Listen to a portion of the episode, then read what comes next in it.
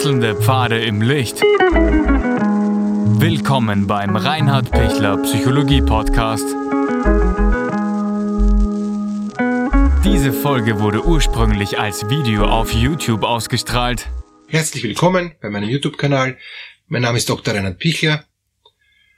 Wir hängen Aggression und Hochsensibilität zusammen. Hochsensibilität ist ja in aller Munde und ist glücklicherweise auch immer mehr auch jetzt so, dass, dass viele Menschen erkennen, dass sie hochsensibel sind und nicht ein ADHS oder ein ADS, also ein Aufmerksamkeitsdefizitsyndrom oder ein Aufmerksamkeitsdefizit-Hyperaktivitätssyndrom haben. Und viele sind falsch diagnostiziert. Ähm, es wird sehr schnell auf, auf ADS oder ADHS diagnostiziert und, und viele Psychiater kommen jetzt weg von, ähm, von einer äh, Persönlichkeitsstörungsdiagnostik und gehen jetzt mehr auf die Entwicklungsverzögerung oder auf die eben auf die ähm, ADS-Diagnostik. Aber aus meiner Sicht sind ganz viele von diesen Patienten in Wirklichkeit hochsensible und die Hochsensiblen ist ja keine Krankheit, sondern eine Charaktereigenschaft. Gibt es ja auch Videos dazu, ähm, die Sie gern noch dazu anschauen können. Und weil es eine Charaktereigenschaft ist, geht es eigentlich darum, dass ich mit meinem Charakter umgehen lerne, dass ich meinen Charakter auch präge, dass ich meinen Charakter auch weiterentwickle und nicht sage, ich bin halt so, kann man nichts machen. Ähm, aber ich werde grundsätzlich diese Charaktereigenschaft behalten. Übrigens ganz im Unterschied zu einem persönlichkeitsgestörten Menschen, das ist nicht sein Charakter, das ist eine Persönlichkeitsverzerrung, eine Persönlichkeits Verwirrung, kann man sagen, die muss ich wieder gerade rücken und die muss ich auch bearbeiten, dass dann wieder meine ursprüngliche Persönlichkeit rauskommt. Die kann aktiv sein, die kann auch ein Stück dominant sein, die kann ein Stück cholerisch sein, ja. Ähm, aber narzisstisch ist schon mehr als cholerisch, ja, und, und ist schon ähm, viel, viel ungebremster und, und viel brutaler als wie ein Choleriker, der halt auch mal fester auftritt, aber auch in der Lage ist, ähm, in Kommunikation mit anderen zu sein, was der Narzisst zum Beispiel nicht mehr ist. Der Hochsensible hat ja drei ähm, Hauptmerkmale. Das ist sehr, sehr ähm, viel Reize, die er aufnimmt, kann er schwer verarbeiten, also eine, eine schnelle Reizüberflutung. Dann zweitens ein langer Nachhall, dass er lange braucht, bis die Reize wieder abnehmen, bis er dann wieder für sich wieder ruhig sein kann und, und, und drittens eine schmale Komfortzone, die im Kindesalter noch größer ist und die, der bleibt ja hochsensibel, ähm, wird dann die Komfortzone im Lauf des Lebens immer schmaler. Und, und da gibt's verschiedenste Beispiele. Es gibt temperaturempfindliche Hochsensible, ja, die, die können zum Beispiel nicht mit einer Decke schlafen. Ja, die brauchen verschiedene Decken in der Nacht, weil am Anfang ist ihnen kalt, dann ist ihnen extrem heiß, dann müssen sie Decke wechseln ähm, und dann in der Früh ist ihnen wieder extrem kalt. Also die haben ein bis drei Decken, ähm, die sie dann ständig wechseln, damit sie sich gut fühlen und damit sie gut schlafen können.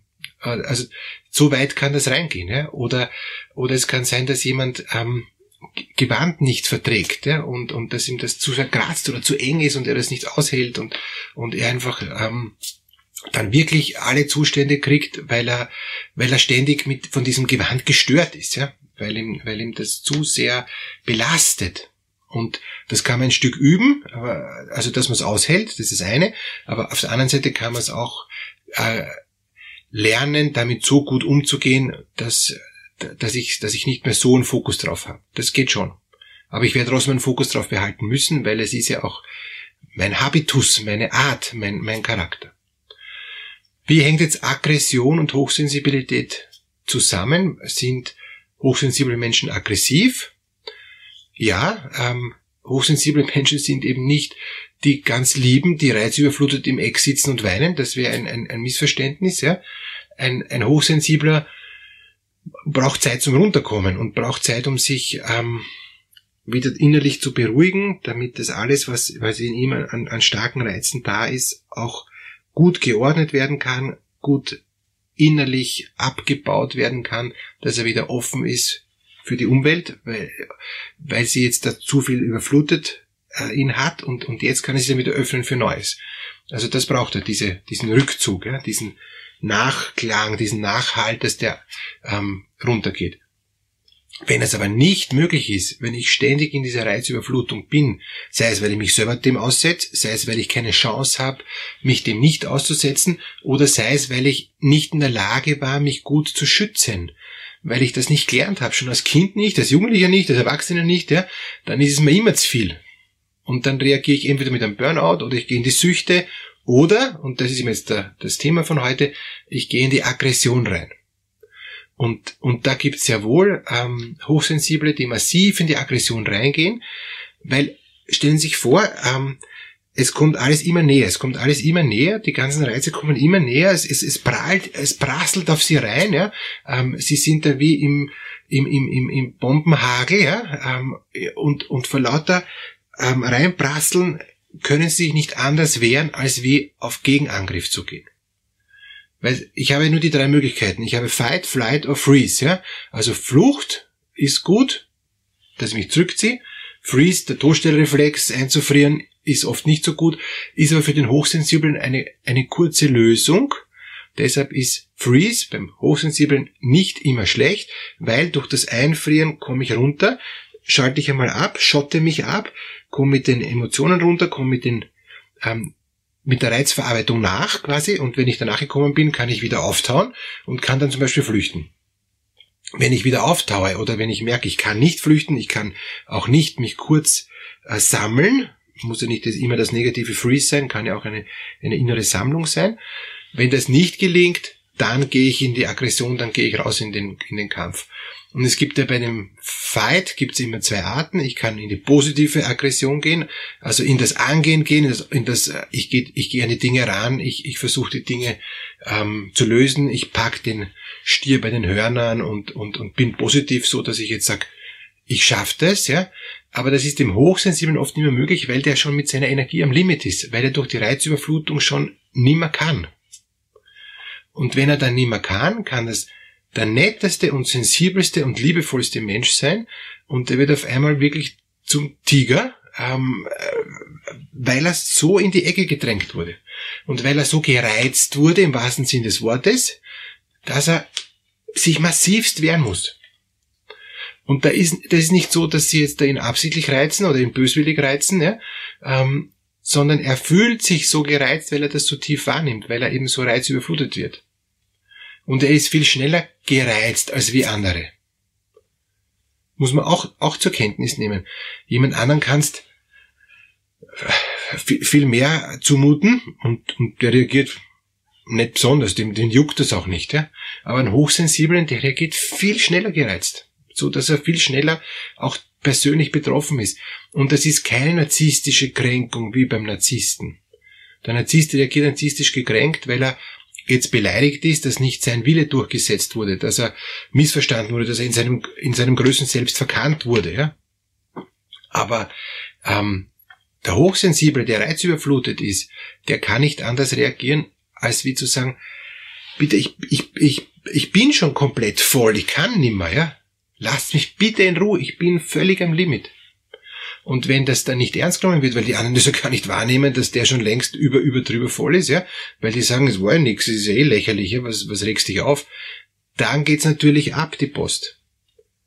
Andere gehen in Depression rein und wieder andere gehen in die Sucht rein, gibt's auch. Und, und wieder andere gehen in das ADS hinein. Da habe ich jetzt auch immer mehr Jugendliche, die haben dann eben gerade jetzt auch ähm, während Corona und im Lockdown eine komplette Lernblockade. Ja? Das ist aber ein Aufmerksamkeitsdefizitsyndrom aufgrund von der Überforderung. Die müssen jetzt nicht HS sein, sondern das ist einfach allgemein zu viel. Ja? Ähm, die, die kommen mit der Situation einfach nicht zurecht und die gehen dann in die volle Blockade rein und machen nichts mehr. Die können nichts mehr aufnehmen, die können nichts mehr behalten, die können, die schauen sich auch keine Videos mehr an, auch im Internet nicht, die spielen auch keine Spiele mehr, gar nichts mehr, äh, weil wenn sie was spielen, sind sie nicht gut, wenn sie ein Video anschauen, irgendeins, ja, ähm, können sie es nicht merken, und, und lernen können sowieso nicht. Es bleibt nichts mehr hängen.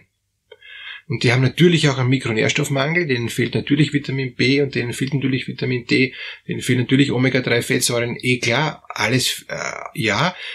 Aber es ist auch so, dass die aufgrund der Reizüberflutung in ein ADS, in ein Aufmerksamkeitsdefizitsyndrom hineinrutschen, das eher schon in Richtung dann, dann Depression geht. Ja. In, die, in das ADHS rutscht dann ein Hochsensibler eher selten rein. Ähm, das kommt eher von woanders äh, her. Also hyperaktiv wäre ich dann, ähm, wenn ich verzweifelt nach was suche.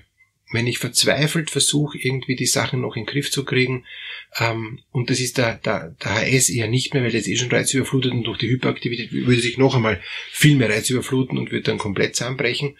Ähm, das geht vielleicht ganz kurz, aber so, so kurz wird sowas nicht diagnostiziert. Der muss schon länger hyperaktiv sein.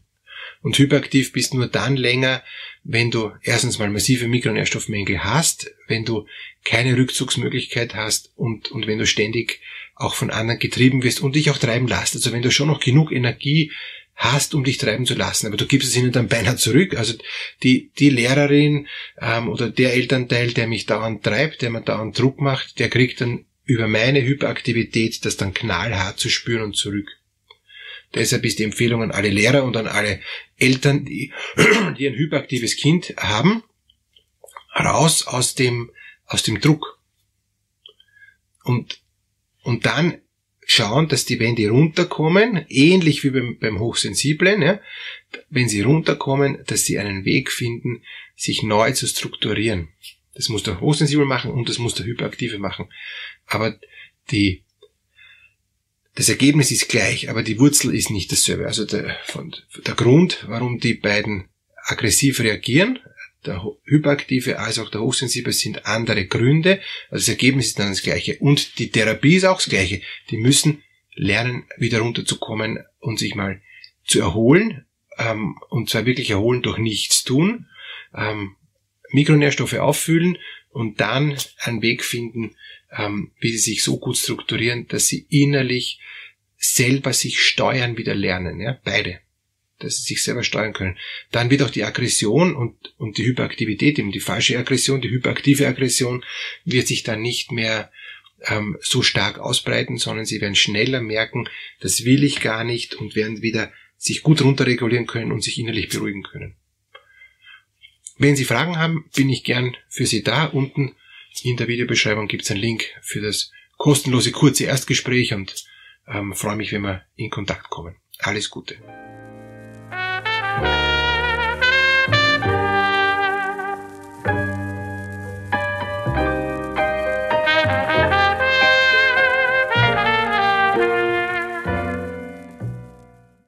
Wenn Ihnen diese Podcast-Episode gefallen hat, geben Sie bitte eine positive Bewertung ab. Wenn Sie Fragen oder Anmerkungen haben, können Sie Herrn Dr. Pichler unter seinem Blog reinhardpichler.at kontaktieren. Vielen Dank fürs Zuhören und bis zur nächsten Folge.